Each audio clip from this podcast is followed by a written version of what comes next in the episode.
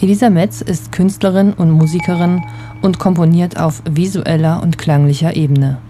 Außerdem arbeitet sie als freischaffende Grafikerin für KundInnen aus dem Kulturbereich. Sie studiert an der Robert-Schumann-Hochschule im Masterstudiengang Klang und Realität im Schwerpunkt Transmediale Formen und ist Gründerin des Fanzines Grapefruits über Komponistinnen und Klangkünstlerinnen. Im Mai dieses Jahres wurde ihr Werk Nine Wands im Kunstpalast Düsseldorf im Rahmen des Sparda Palastrauschens uraufgeführt. Eine Arbeit, für die Elisa ein begehbares Instrument entworfen und gebaut hat. Über ihre Sichtweise als Komponistin und Grafikerin und ihren persönlichen Umgang mit Raum und Klang wird sie in dieser vierten Folge zum Thema Raum und Klang erzählen.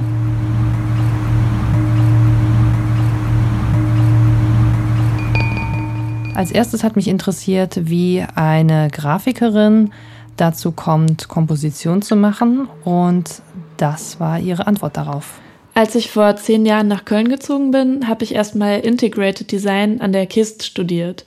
Das war ein sehr interdisziplinär ausgerichteter Studiengang, wo ich hauptsächlich musikbezogene Projekte gemacht habe. In dieser Zeit habe ich auch angefangen, Stücke zu schreiben, aber erst durch den Remix Regendered Workshop habe ich dann die DAW Ableton kennengelernt und damit endlich ein Werkzeug gefunden zum Komponieren und Produzieren. Und äh, jetzt im Masterstudiengang Klang und Realität habe ich dann angefangen, gleichzeitig mit Klang und Bild zu komponieren. Das geht auch in Ableton ganz gut. Ja, also wie man das so oft mitbekommt von verschiedenen KünstlerInnen, es ist nicht immer ein straighter, gerader Weg äh, zum Komponieren und zum Klänge und Musik gestalten. Und was mich dann als nächstes interessiert hat, äh, war die Frage, was denn Elisas Arbeit als Komponistin auszeichnet. Ja, wie gesagt, äh, versuche ich die visuelle und klangliche Ebene parallel zu entwickeln. Manchmal ist zuerst das Bild da, manchmal der Klang, aber auf jeden Fall beeinflussen sich die beiden Ebenen immer wechselseitig und zwar bereits im Entstehungsprozess. Auch Farben sind ein wichtiges Element in meiner Arbeit und äh, ich mag sehr gerne optische, aber auch klangliche Illusionen, wie zum Beispiel Phantom Words. Da gibt es ein Buch von Diana Deutsch, äh, die beschreibt das ganz schön, das Phänomen, wie durch ähm, Wiederholung von Klängen ähm, unterschiedliche Wörter zu verstehen sind. Das ist ganz spannend. Und ähm, ich lande einfach immer wieder beim Thema Wahrnehmung, beim Sehen, Hören, Riechen und auch vor allem dem Tasten und damit auch beim Thema Synästhesie. Jetzt muss ich an das Buch denken von Gernot Böhme, der unter dem Begriff Atmosphäre eines Raums die Wahrnehmung aller Sinne zusammen versteht, also dass man die Sinne gar nicht voneinander trennen kann. So sehe ich das auch. Elisas Arbeiten haben tendenziell etwas sehr Sinnliches auf vielen verschiedenen Ebenen. Und äh, für mich persönlich hat das auch oft etwas leicht Mystisches. Und man fragt sich dann auch gerne, äh, gerade wenn man sich auch selber mit äh, Musik auseinandersetzt, was denn für diese wunderbaren Klangwelten, die sie schafft, denn das Ausgangsmaterial ist. Und dazu hat sie uns auch ein bisschen was erzählt. Das Ausgangsmaterial meiner Arbeiten, das sind meist Skizzen oder besser gesagt Momentaufnahmen. Das können zum Beispiel Sprachaufnahmen sein oder auch Handyvideos, die ich im Alltag sammle, zum Beispiel auf dem Heimweg oder beim Aufräumen. Meistens sind das dann gesummte Melodien.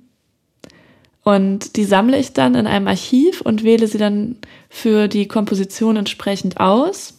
Und oft haben dann diese Aufnahmen auch eine bestimmte Bedeutung für mich und sind dann an eine Erinnerung an diesen Moment geknüpft. Und indem ich diese Momentaufnahmen oder Skizzen dann eins zu eins in meinen Kompositionen verwende, ähm, kann ich sie dann entskizzieren, also diesen Skizzencharakter entnehmen. Ähm, diesen Prozess finde ich ganz spannend. Und ähm, durch diese Vorgehensweise klingt die Musik recht experimentell, würde ich sagen. Die Melodien sind aber eher Pop. Und diese Kombination finde ich auch ganz gut.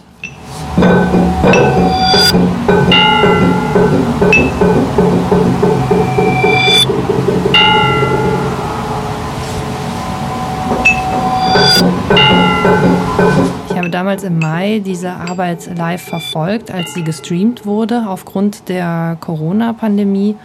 Und ähm, was man sehen konnte, war ein riesiger äh, Saal mit ganz vielen Stühlen, der Robert-Schumann-Saal des Kunstpalasts. Allerdings ohne Publikum. Und auf der Bühne war dann das Setup von Elisa aufgebaut. Äh, das heißt, es gab einen Synthesizer und es gab ein äh, raumgreifendes Instrument bestehend aus äh, 3x3 Gestellen aus äh, Stahlröhren, von denen dann jeweils äh, eine Glasstange runterhing. Und sie hat das Ganze dann mit verschiedenen ähm, kleinen Instrumenten, also so kleinen Hämmerchen, dann bespielt. Und dazu erzählt sie uns jetzt etwas, wie es überhaupt zu dieser Arbeit kam, denn da gibt es auch eine sehr interessante Geschichte dahinter. Für meine aktuellste Arbeit Nine Wands waren diese Fundstücke dagegen zum ersten Mal wirklich physische Objekte. Und zwar habe ich in der Glaserei meines Onkels unzählige bunte Glasstäbe gefunden. Die liegen da schon ewig rum. Mit denen habe ich schon als Kind gespielt. Und ähm, Anfang des Jahres habe ich ihn dann in seiner Glaserei besucht und hatte gerade für Grapefruits einen Artikel über Anea Lockwood und ihre Glass World geschrieben. Und ähm, dann habe ich sofort versucht, eben diesen Stäben Klänge zu entlocken und war ziemlich erstaunt, welche schönen Ober- und Untertöne dabei herauskamen. So sehr glockenähnlich fast.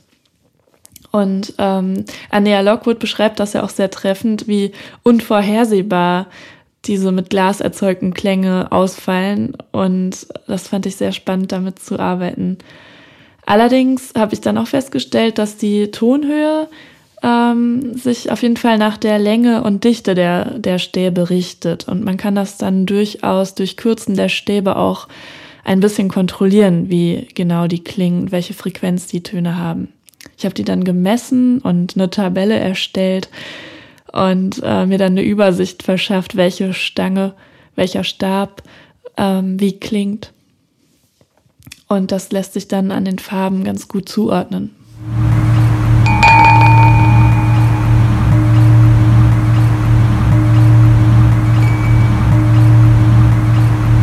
Anstatt die Stäbe wie beim Xylophon oder so aufzureihen, entschied ich mich dafür, ähm, die so anzuordnen wie bei Tom Johnsons Arbeit Nine Bells, also insgesamt neun Stäbe in drei Dreierreihen.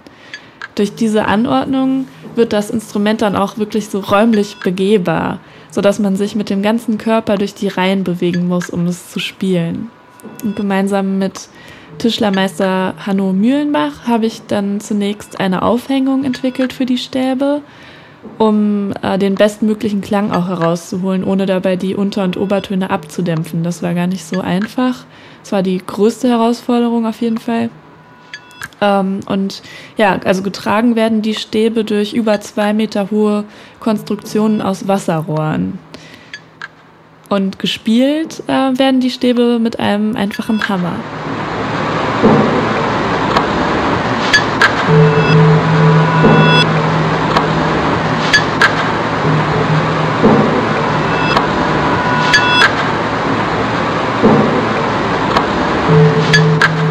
Für mich ist äh, Nine Wands sowohl ein begehbares Instrument als auch eine, ich nenne es, installative Performance. Sie besteht ähm, genauer gesagt aus drei Teilen, mit denen ich dann auf der Bühne interagiert habe.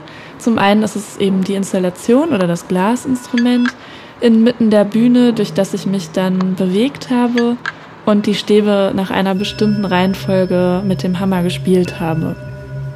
Und ähm, zum anderen gab es dann die ähm, großflächigen Visuals an der Rückwand der Bühne, die äh, in erster Linie auch für mich als grafische Notation ähm, zu verstehen sind. Also ähm, ich habe Videoaufnahmen gemacht von den Stäben, die ähm, geloopt werden und dann eben mir farblich vorgeben, welcher Stab wann zu spielen ist. Und ähm, diese Visuals waren dann auch im Livestream zu sehen, wurden dann zwischendurch eingeblendet. Und ähm, auch die Klangebene der Videos ist in die Komposition eingeflossen und gibt dabei den Rhythmus vor. Und ähm, drittens war da dann auf der Bühne noch der Drone Synthesizer, äh, Soma Lyra 8 nennt er sich, und äh, dessen acht Voices oder Stimmen Oszillatoren habe ich auf Höhe der ähm, Stäbe gestimmt. Also ich habe zuerst gehört, welche Frequenz hat der rote Stab und habe dann den entsprechenden Oszillator auf dieselbe Tonhöhe gestimmt. Ähm, außerdem ähm, habe ich mit dem Soma Lyra 8 ähm, auch die Klänge der Stäbe verfremdet gegen Ende der Komposition.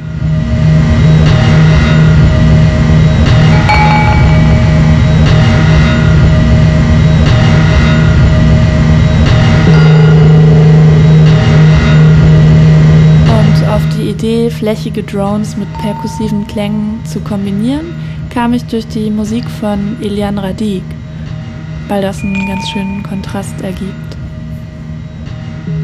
Da können wir uns jetzt mal einen Ausschnitt anhören.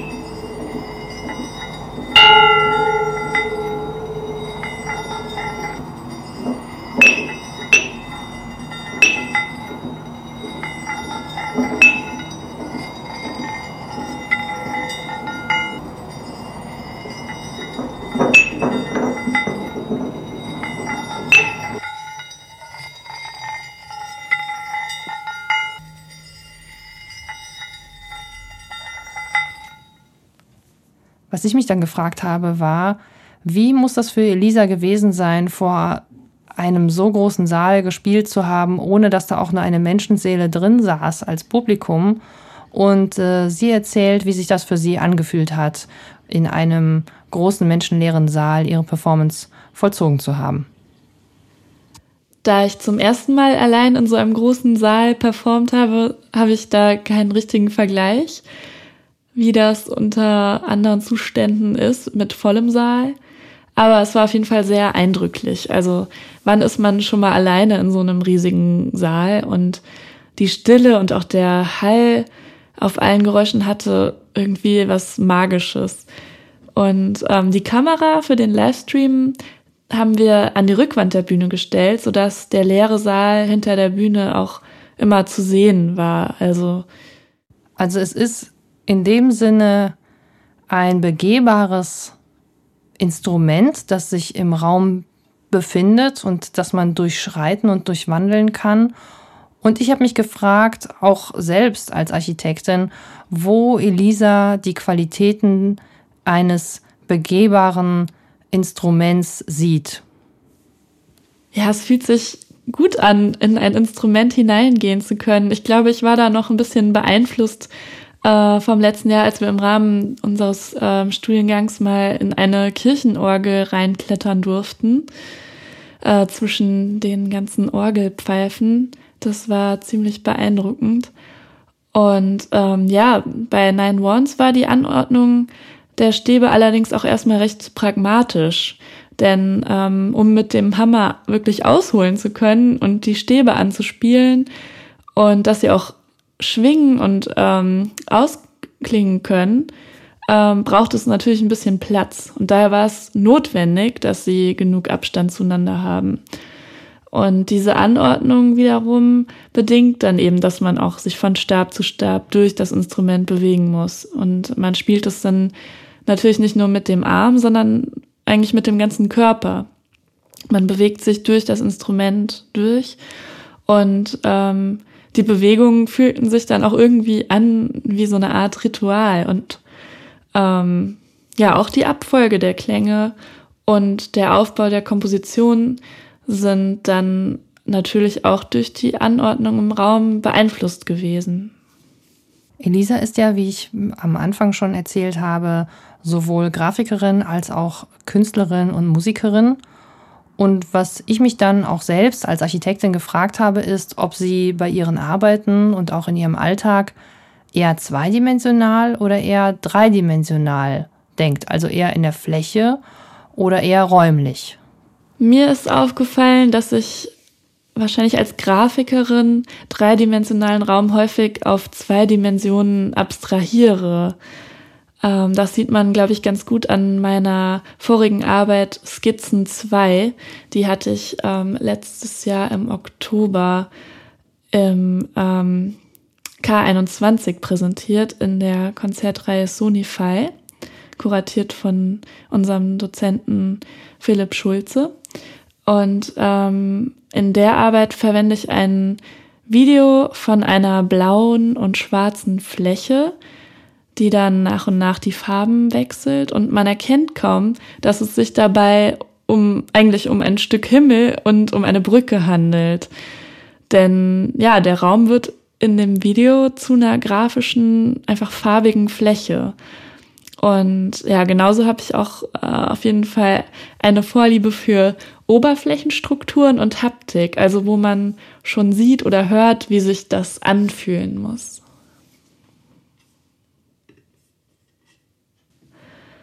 Ich glaube, man kann den Raum gar nicht aus der Arbeit raushalten. Also je bewusster ich den Raum wahrnehme, desto besser kann ich natürlich aber auch in Zukunft damit umgehen. Und ja, also in dem Livestream bei ähm, Nine Ones, da ging ja natürlich auch einiges an Raum und Atmosphäre verloren, weil man ja immer nur die Kameraperspektiven hatte und nicht vor Ort sein konnte und ähm, dadurch vor allem auch diese physische Qualität der Klänge gar nicht spüren konnte. Deshalb würde ich die Arbeit Nine Ones sehr gern bald mal äh, Corona-konform im Freien aufbauen und äh, dann auch andere damit interagieren oder spielen lassen, so dass ähm, ja das Publikum dann auch diese vibrierenden Ober- und Untertöne spüren kann, was in dem Livestream gar nicht möglich war. Der Titel Nine Wands könnte ja frei übersetzt werden wie neun Zauberstäbe. Und Elisa erklärt, was es mit diesem Titel in Zusammenhang mit ihrer Arbeit auf sich hat. Nine Wands, das bezieht sich zum einen dann auf besagte Arbeit von äh, Johnson, Nine Bells. Und ähm, die Wands, die Übersetzung für Stäbe finde ich im Englischen auch ganz passend, weil die eben auch so ein bisschen was Magisches hat, so von einem Zauberstab. Das passt mit den, mit den schönen Farben auch. Und ich fand es auch echt toll, wie die Lichttechniker ähm, dieses Instrument dann nochmal mit dem Licht in Szene gesetzt haben, dass sie wirklich so geleuchtet haben, die Farben. Das sieht man dann in dem Video ganz gut.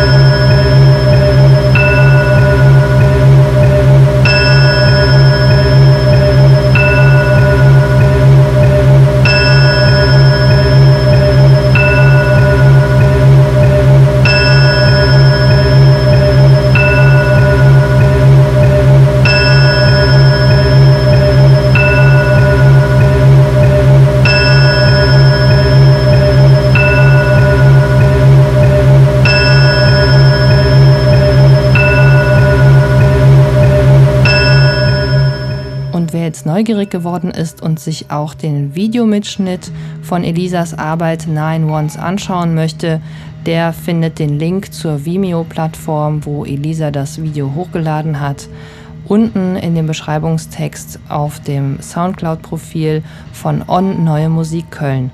Viel Spaß beim Hören und beim Anschauen.